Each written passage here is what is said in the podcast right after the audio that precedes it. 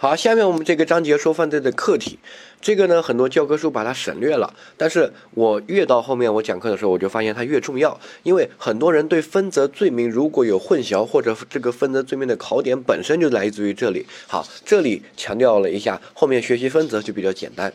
第一个，犯罪客体呢，它跟这个犯罪对象不一样，犯罪客体呢是犯罪所侵犯的法益。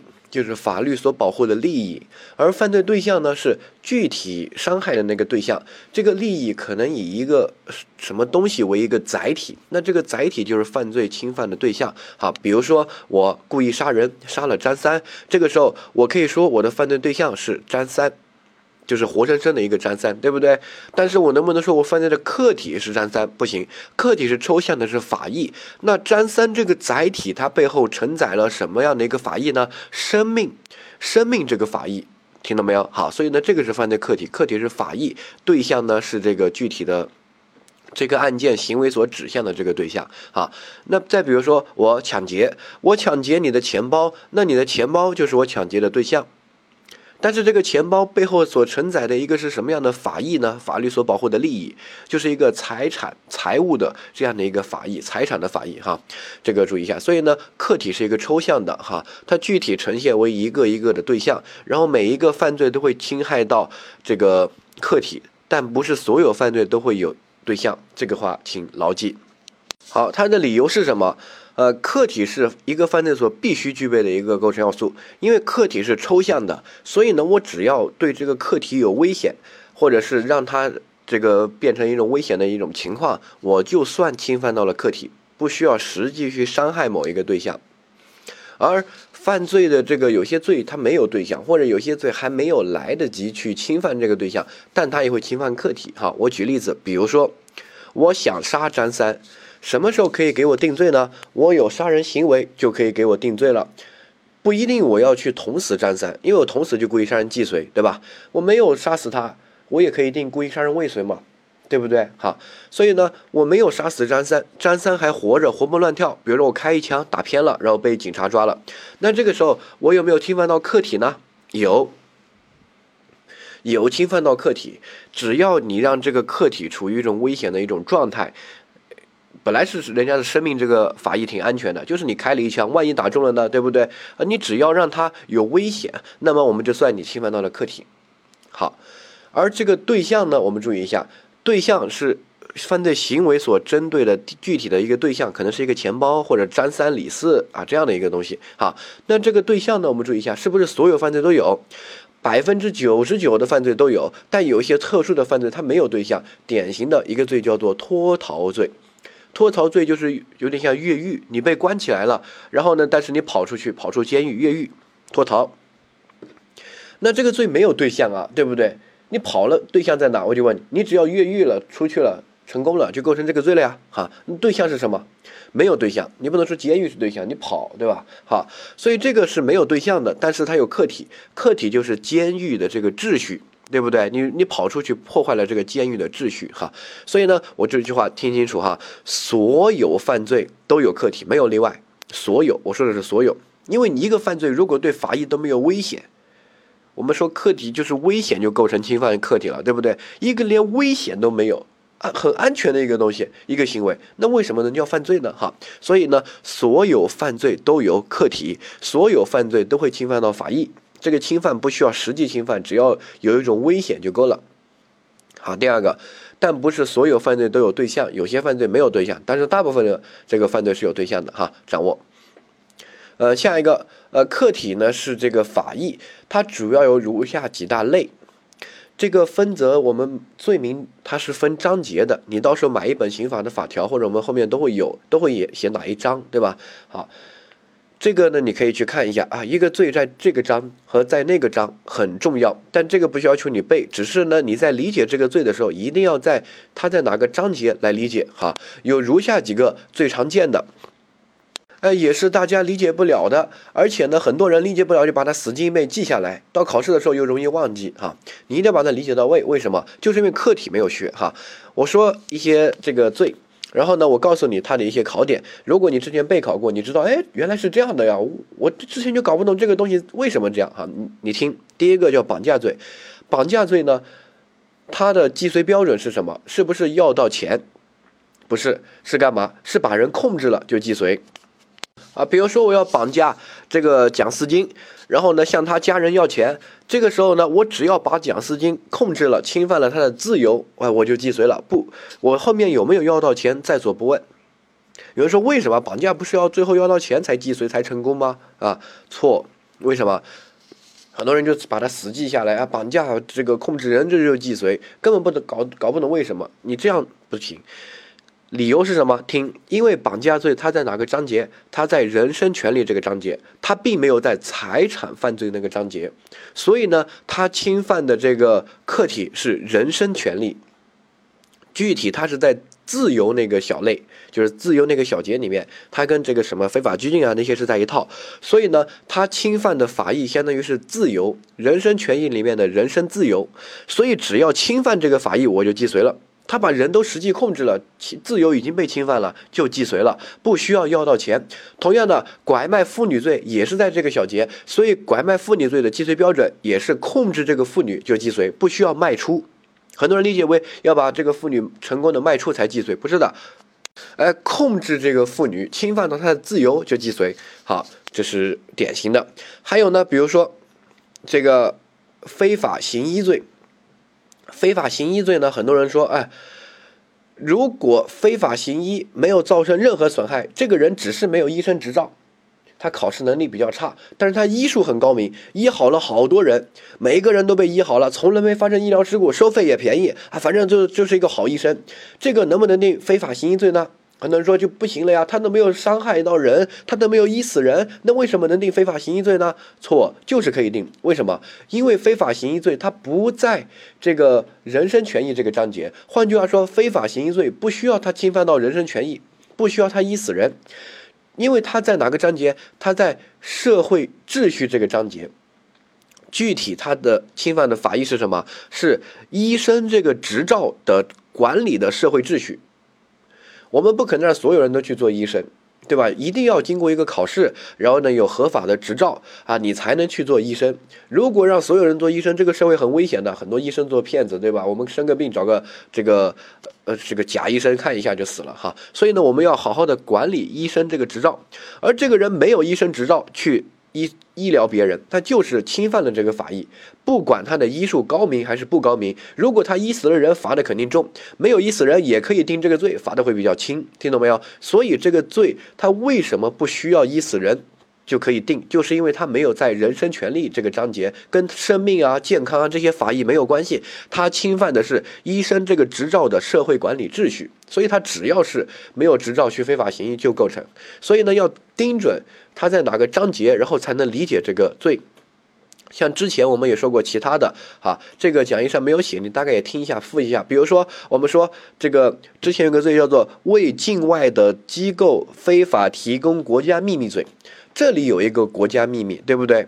好，那为什么这里的国家秘密一定要关于国家安全的国家秘密？而一些比如说高考的试卷啊，啊，这个法考的试卷啊，这些都是国家一级机密，那为什么不属于这里的国家秘密？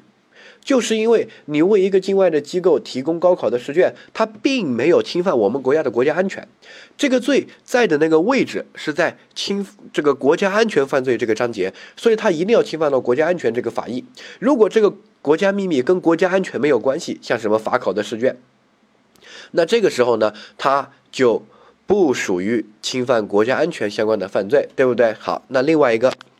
哎，我们在其他章节还有侵犯国家秘密的一些犯罪，那些就不需要侵犯到国家安全了，因为那个罪没有在这个小节，它在其他小节。典型的，比如说一些渎职类型的犯罪啊，或者这个社会秩序相关的犯罪，比如说呃什么故意泄露国家秘密啊，过失泄露国家秘密啊等等的，那这里。这个国家秘密就可以跟国家安全没有关系，因为它没有在国家安全犯罪这个章节，它是在其他的章节，它可能比如说把高考试卷呃公布了呀，或者什么会影响的是社会秩序，对不对？还有一些有职责的人，那他可能就是你有保密的职责，那就是渎职类型的犯罪，对吧？好，所以呢，这个一定一定要作为一个最基础的一个认识，这个罪所侵犯的法益到底是什么，你一定要把它搞懂，才有助于你理解这个罪。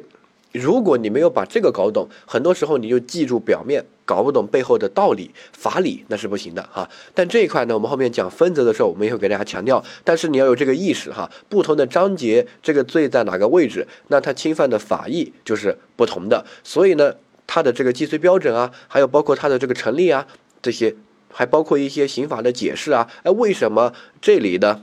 呃，国家秘密就要关于国家安全的，为什么那个罪的国家秘密就不需要关于国家安全的？为什么要这样解释？就是因为它在的位置不同，侵犯的法益不同，对吧？好，呃，下一个这个知识点呢叫实害犯和危险犯。实害犯和危险犯这个东西比较难，然后呢，我们做一个初步的理解。好，然后你记住我说的东西，然后呢，记住法条的标志就行了。后面他考试呢，大概可能。呃，五年左右考个一到两次，它不是每年都考，然后考一到两次呢，都会考这些我们说的，我们没有说的不会考。你不要每个罪用这个东西去分析，它只分析一些特殊的罪，然后一般只集中在两个章节，一个是这个经济秩序这个章节，一个是公共安全这个章节的罪名里面会有哈。我们看到第一个，我们这个犯罪呢是这样的哈，看到这个图，我们犯罪是这样一个过程，首先你有一个犯罪行为。然后呢，这个行为产生一定的危险，然后这个危险呢导致这个结果的发生，那么这个是一个犯罪的过程。好，我们这个实害犯、危险犯，呃，这还有包括行为犯，行为犯也叫抽象危险犯。犯好，它解决的问题是什么时候既遂？不是解决犯罪成立，犯罪成立只要有预备行为就可以成立了，不管是实害犯、危险犯还是什么，只要有预备行为就可以成立了。它解决的是犯罪什么时候既遂，听懂没有？哈。它的背后的这个立法逻辑是这样的，你听，这个犯罪都是这样的一个发展的情况：先有行为，这个行为然后产生危险，然后这个危险发生了实害的结果，然后呢，对于有一些我们要严惩的一些东西，我们就把它的这个既遂标准往前面挪一下，不需要实际发生结果，你只要有行为，我就认为你既遂了。你发生结果还要给你加重处罚，然后对于一些我们认为。呃，没有必要严惩的一些行为啊，就是发生结果才既遂，没发生结果可能是未遂。好，所以它的既遂的标准在我们这个时间轴上面哪个点，那就是不同的这个结论。比如说在第一个点，我们把它叫做行为犯，或者叫做抽象危险犯。我们在第二个点就既遂，我我们把它叫做具体危险犯；我们在第三个点发生实际损害结果才既遂，把它叫做实害犯。我们用一个案例来理解一下哈。第一个，啊，我们知道醉驾开车，对不对？喝醉酒开车，好，喝醉酒开车是犯罪，我们把它叫做危险驾驶罪。但是呢，呃，这个罪什么时候既遂？那立法者在讨论的时候呢？你看，比如说我喝醉酒开车，有一个我一我喝醉酒了，我开车了，是不是我一启动开上路就既遂？如果我的速度很慢，这个时候不会发生严重的交通事故的，对吧？撞不死人的啊。比如说就十几二十公里每小时哈。然后这是第一个，第二个，还是说我一定要，比如说有一定的危险，比如说速度超过多少可能发生严重的事故。这个时候才既遂，但这个时候可能没有撞死人。比如说我开车喝醉酒开车，呃，这个车速达到了一百二，那这个时候这个危险积累到一定的程度了，跟之前十公十公里每小时那完全不一样，对不对？好，所以呢，这个就是危险一直在积累、积累、积累，速度越来越快。这个时候一不小心就容易发生重大的交通事故，就容易撞死人，对不对？那这个就是具体危险犯，但他还没有撞死人。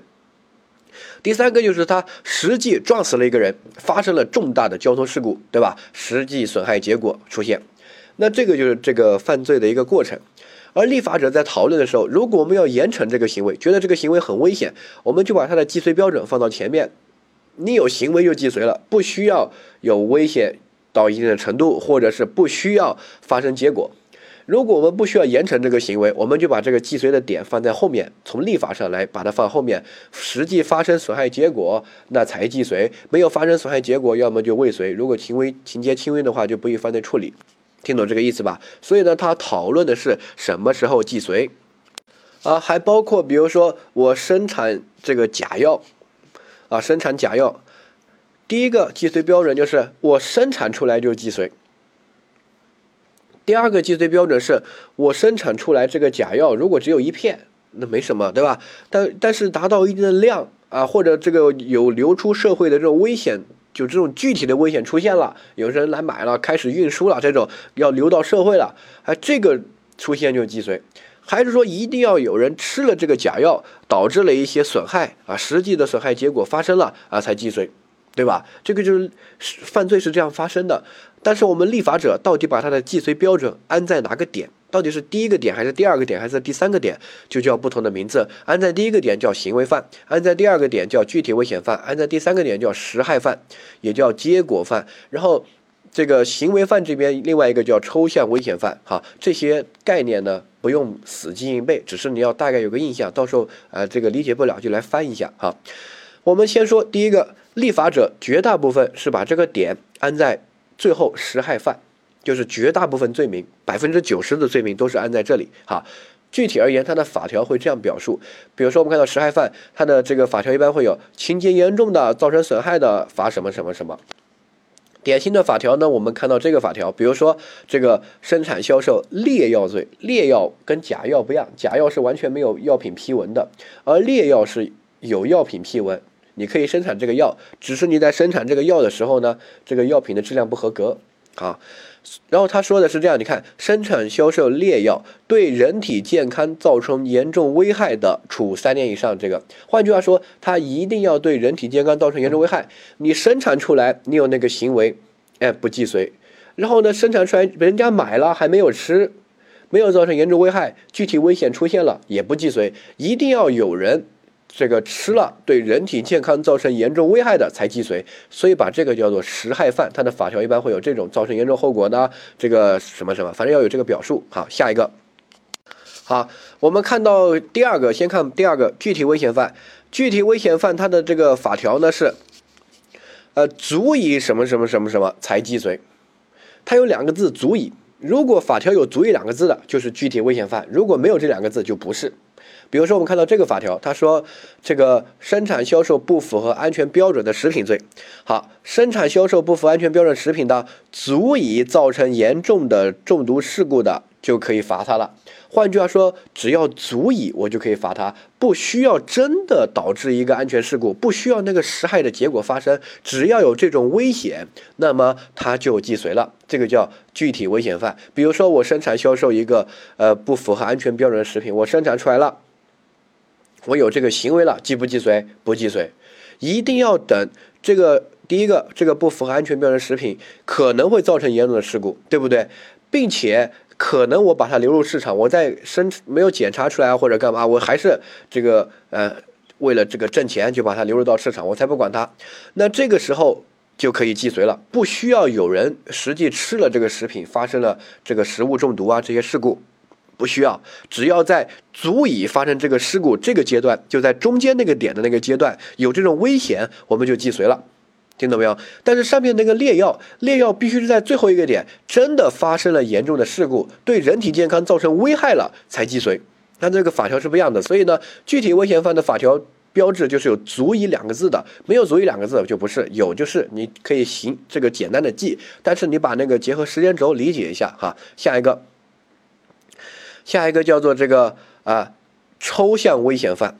抽象危险犯呢，它典型的也在这个呃经济秩序这个有个叫假药罪。你看啊，生产销售假药罪，他说的是生产销售假药的，处三年以下有期徒刑什么什么。你看，你只要生产销售了，我就可以给你判刑了。需不需要你这个假药足以导致人体这个有重大的危险？或者是造成了人体健康这个损害，不需要，只要你有生产假销售假药的行为，就构成犯罪了，就可以罚你了。如果你实际把人吃死了，后面你看第二句话，他说对人体健康造成危害或者其他严重情节的，还要加重处罚呢，对不对？好，这个是计税的标准不一样的一个。典型的三个罪名的一个法条的表述，你再理解一下。所以呢，这些都是，比如说我生产了假药，或者生产了劣药，或者生产了不符合安全标准的食品，有这个行为，这是第一个时间轴的点。第二个，这些东西啊，可能流入到了市场，然后这些东西的危害程度已经是足以发生严重的事故的。比如说，这个不符合安全标准的食品会导致食物中毒。一些这个不符安全标准，吃了最多有一点点不舒服，但是不会导致食物中毒。这个会导致食物中毒，比如说这个烈药，有些吃了最多就是疗效差一点，但是有有一些直接可能会导致人体的健康造成严重损害，对不对？好，这是这个危险达到一定程度。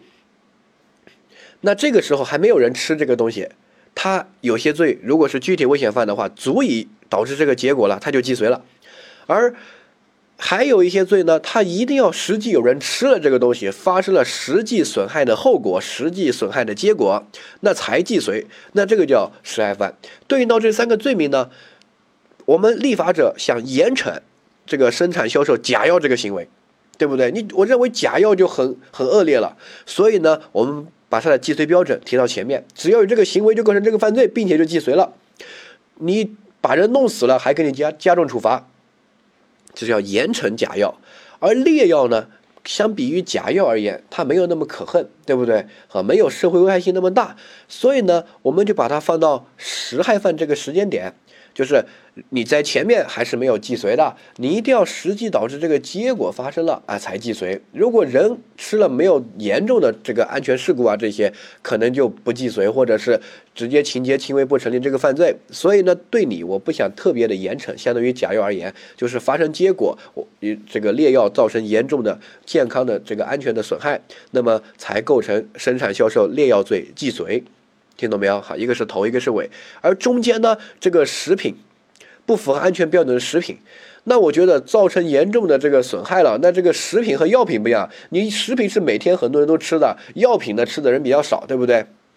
所以我们就认为放在头那边也不合适，毕竟不符合安全标准的食品很多，就是稍微细菌有点超标啊，什么都是，对吧？放在尾巴那边也不合适，因为尾巴那边这个。一旦是造成这种食品中毒事故了，那可能几十个人、上百个人都可能受到危险的。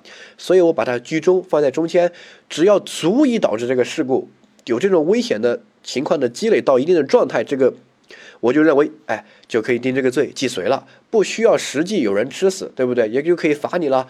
而也不不可能你在行为的时候就罚你哈，还要看到这个足以到这个程度，就在时间轴中间这个点，危险积累到一定的程度。好，这三个对比呢，我们讲完了。它的法特法条的标志呢，我说的很清楚。实害犯呢，一般会有造成什么什么损害的，什么什么的，哈。那这个时候就是实害犯。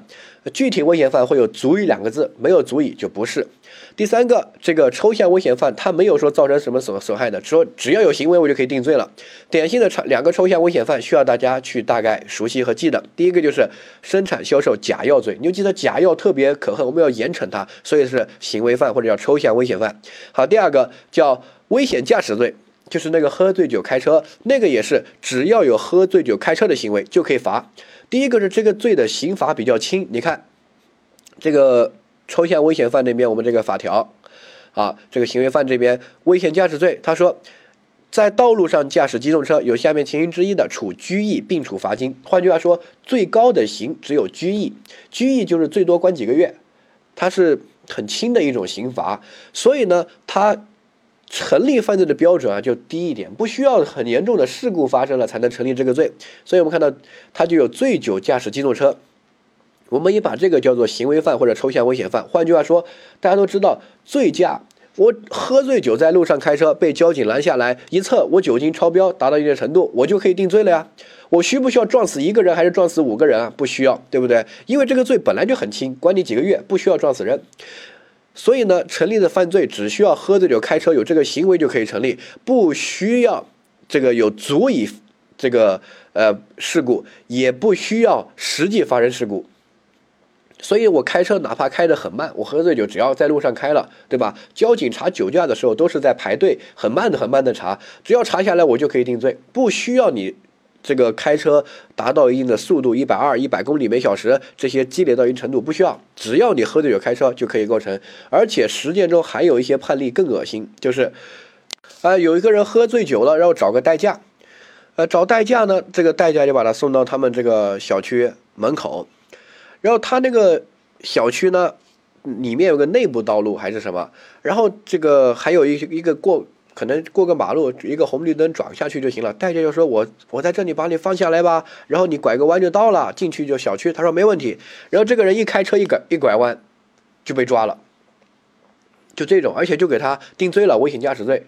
虽然是实践中有点讨论的情况，说这个人应该不需要定罪吧？这么严重吗？哈，因为他实际确实喝醉酒开车，然后酒精浓度达到了定罪的标准，哈，给他定罪没问题。为什么？因为他是危险驾驶罪，他是行为犯，只要有这个行为就可以定罪。不需要有危险，换句话说，你只要喝醉酒一开车就可以定罪了，不需要你开车达到一定的危险的区域或者危险的速度，不需要的哈。如果是需要的话，那就变成那个足以导致严重交通事故，有这个“足以”两个字了，那就叫具体危险犯了。但是他法条没有这样立法，他就把它立到行为这个阶段掌握。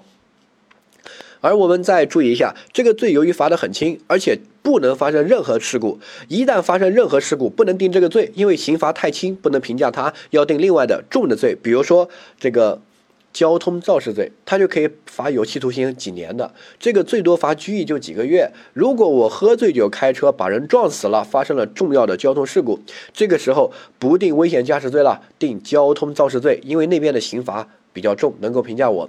如果我撞死了几十号人，喝醉酒开始飙车，然后在这个步行街冲过去，有这种案件的，撞死了十几个人，那这种交通肇事罪都无法评价了，因为这个实在是太恶劣了。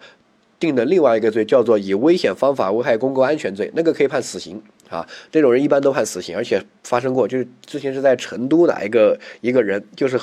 这个喝醉酒想报复社会什么的，一脚油门照着步步行街就冲过去，而且不踩刹车，一直冲冲冲，像撞保龄球一样的撞死了这个十个人还是十几个人，撞伤了几十个人，哈，然后最后就给他判了死刑，定的罪就是以危险方法危害公共安全罪啊。所以呢，这一块呢，请大家一定要对分则罪名有一个熟悉，然后这两个是。这个行为犯也叫抽象危险犯，就是有行为就可以构成犯罪的，不需要造成损害的结果。好，那这个一个是生产销售假药，一个是危险驾驶啊，醉驾这个。然后呢，具体危险犯呢，就是有足以两个字就构成。然后呢，我们看到实害犯，实害犯这边还有一些知识点，大概看一下哈。第一个就是我们刑法上说的这个危害结果，一般是指实害犯的结果。就比如说，我们说故意杀人造成实害结果，就是指人死，不是说有杀人的行为啊或者什么哈，一般是这个，就是注意一下口头上的用语表述就行了。第二个，过失犯罪，由于我们惩罚故意犯罪是原则，过失犯罪一般是不惩罚的，过失犯罪是例外。所以你看过失的罪名，比如说我们刑法分则有一百个罪名，可能只有其中十个是过失犯罪，其他九十个都是故意犯罪。其他那九十个如果是过失的形式呈现的，我们就直接不罚的。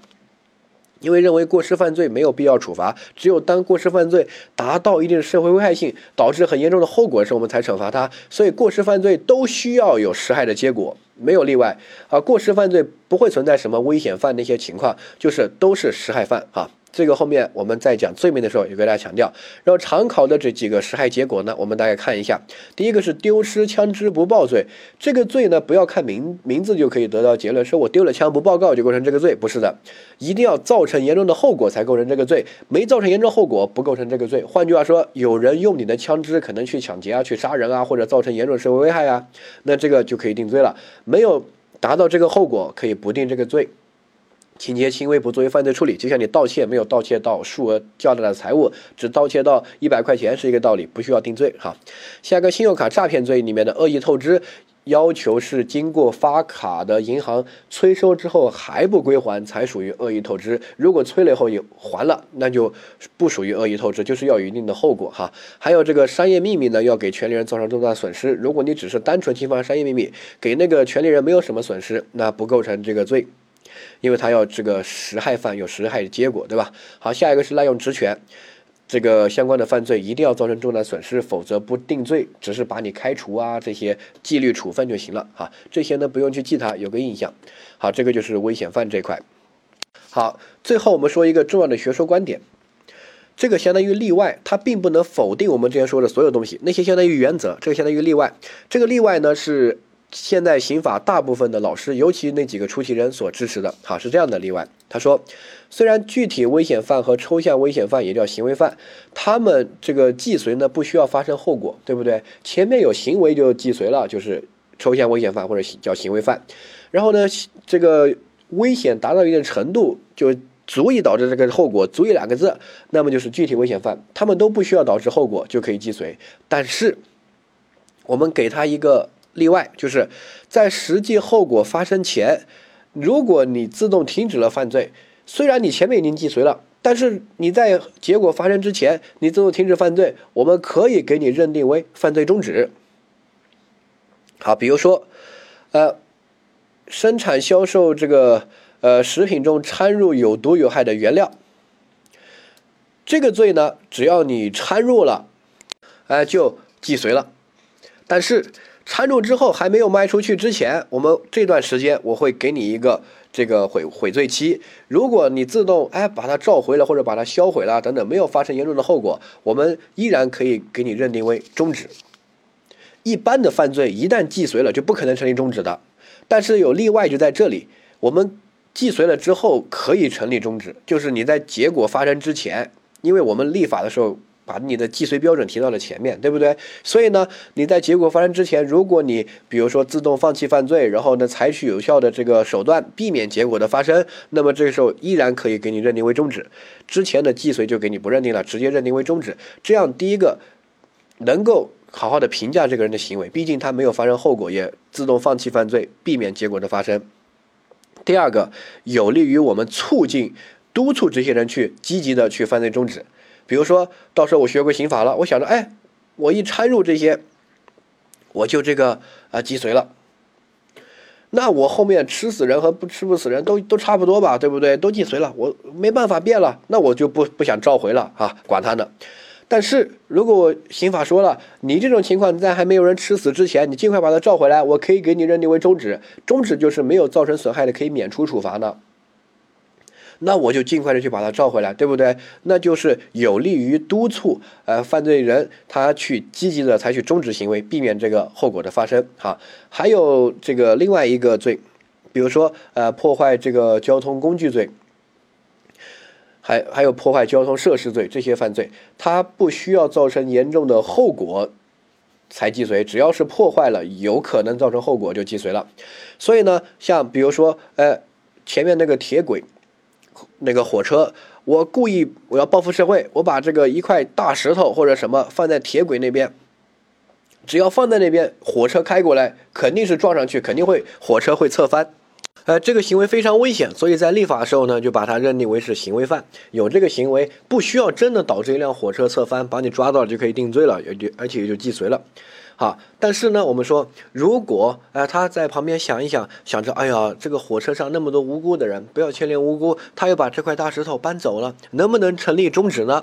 如果按照原则来说，我们后面会学犯罪形态是不能的，因为他这个犯罪形态一旦既遂了，就不可能转化为终止，犯罪形态之间是不会发生转化的，形成一个就定死了，就这一个不可能变为其他。但是这个是例外，例外就是。虽然他之前已经既遂了，但是在结果还没有发生之前，他如果采取一些积极的这个呃救助，避免结果发生的行为，那么依然可以给他认定为犯罪终止。换句话说，之前是既遂，现在变成了终止，最终认定为终止，这是犯罪形态不可转化的例外。后面我们说犯罪形态这个章节的时候呢，也会提示大家，大家到时候再来复习一下啊。好，最后一个就是这个备考提示这边，嗯，这一块呢，大家不用每个罪都在这边套概念，那个没必要。它主要考的话，就考生产销售伪劣产品罪这个小节和危害公共安全罪这个小节。这两个小节，我们在后面讲每个罪名的时候，都会给大家总结哪些是危险犯，哪些是这个实害犯，对吧？好，到时候大家去看那边就行了，其他部分不用去想，不要天天在想，哎，故意杀人罪是哪一个？呃，这个。强奸罪是哪一个？啊，抢劫罪是哪一个？啊，什么什么是哪一个？记住，如果没有这个特殊记忆的，一般情况之下，它都是实害犯，就是一定要导致这个实害结果发生才既遂。换句话说，故意杀人人要死，不死就没有既遂，实害结果要发生。啊，这个强奸一定要发生这个性的法益遭受到侵害，一般采取这个插入说。啊，然后这个盗窃呢要有财产的损害，对吧？没偷到东西就。这个不算既遂，具体的既遂标准我们后面会说。但是大部分的犯罪都是实害犯，都要发生结果才既遂。好，只有一些特殊的一些犯罪，主要考试就集中在这两个章节。然后这个里面我有一些特殊的是危险犯，好掌握，其他部分不用去管它。这个部分学完之后呢，就记住一个，第一个读法条的时候要能通过法条识别出来它到底是实害犯还是危险犯。这个危险犯包括具体危险犯和抽象危险犯，抽象危险犯也叫行为犯，具体危险犯法条有足以两个字，没有足以两个字它就不是，听说的很明确吧？好，然后呢，这个实害犯它会有造成什么什么损害的，造成严重危害的什么，反正有一个结果哈，然后这个呃。行为犯也叫抽象危险犯，他都没有描述这个结果，直接有这个行为，你可以读一下法条，再加深一下印象，就可以定罪了哈。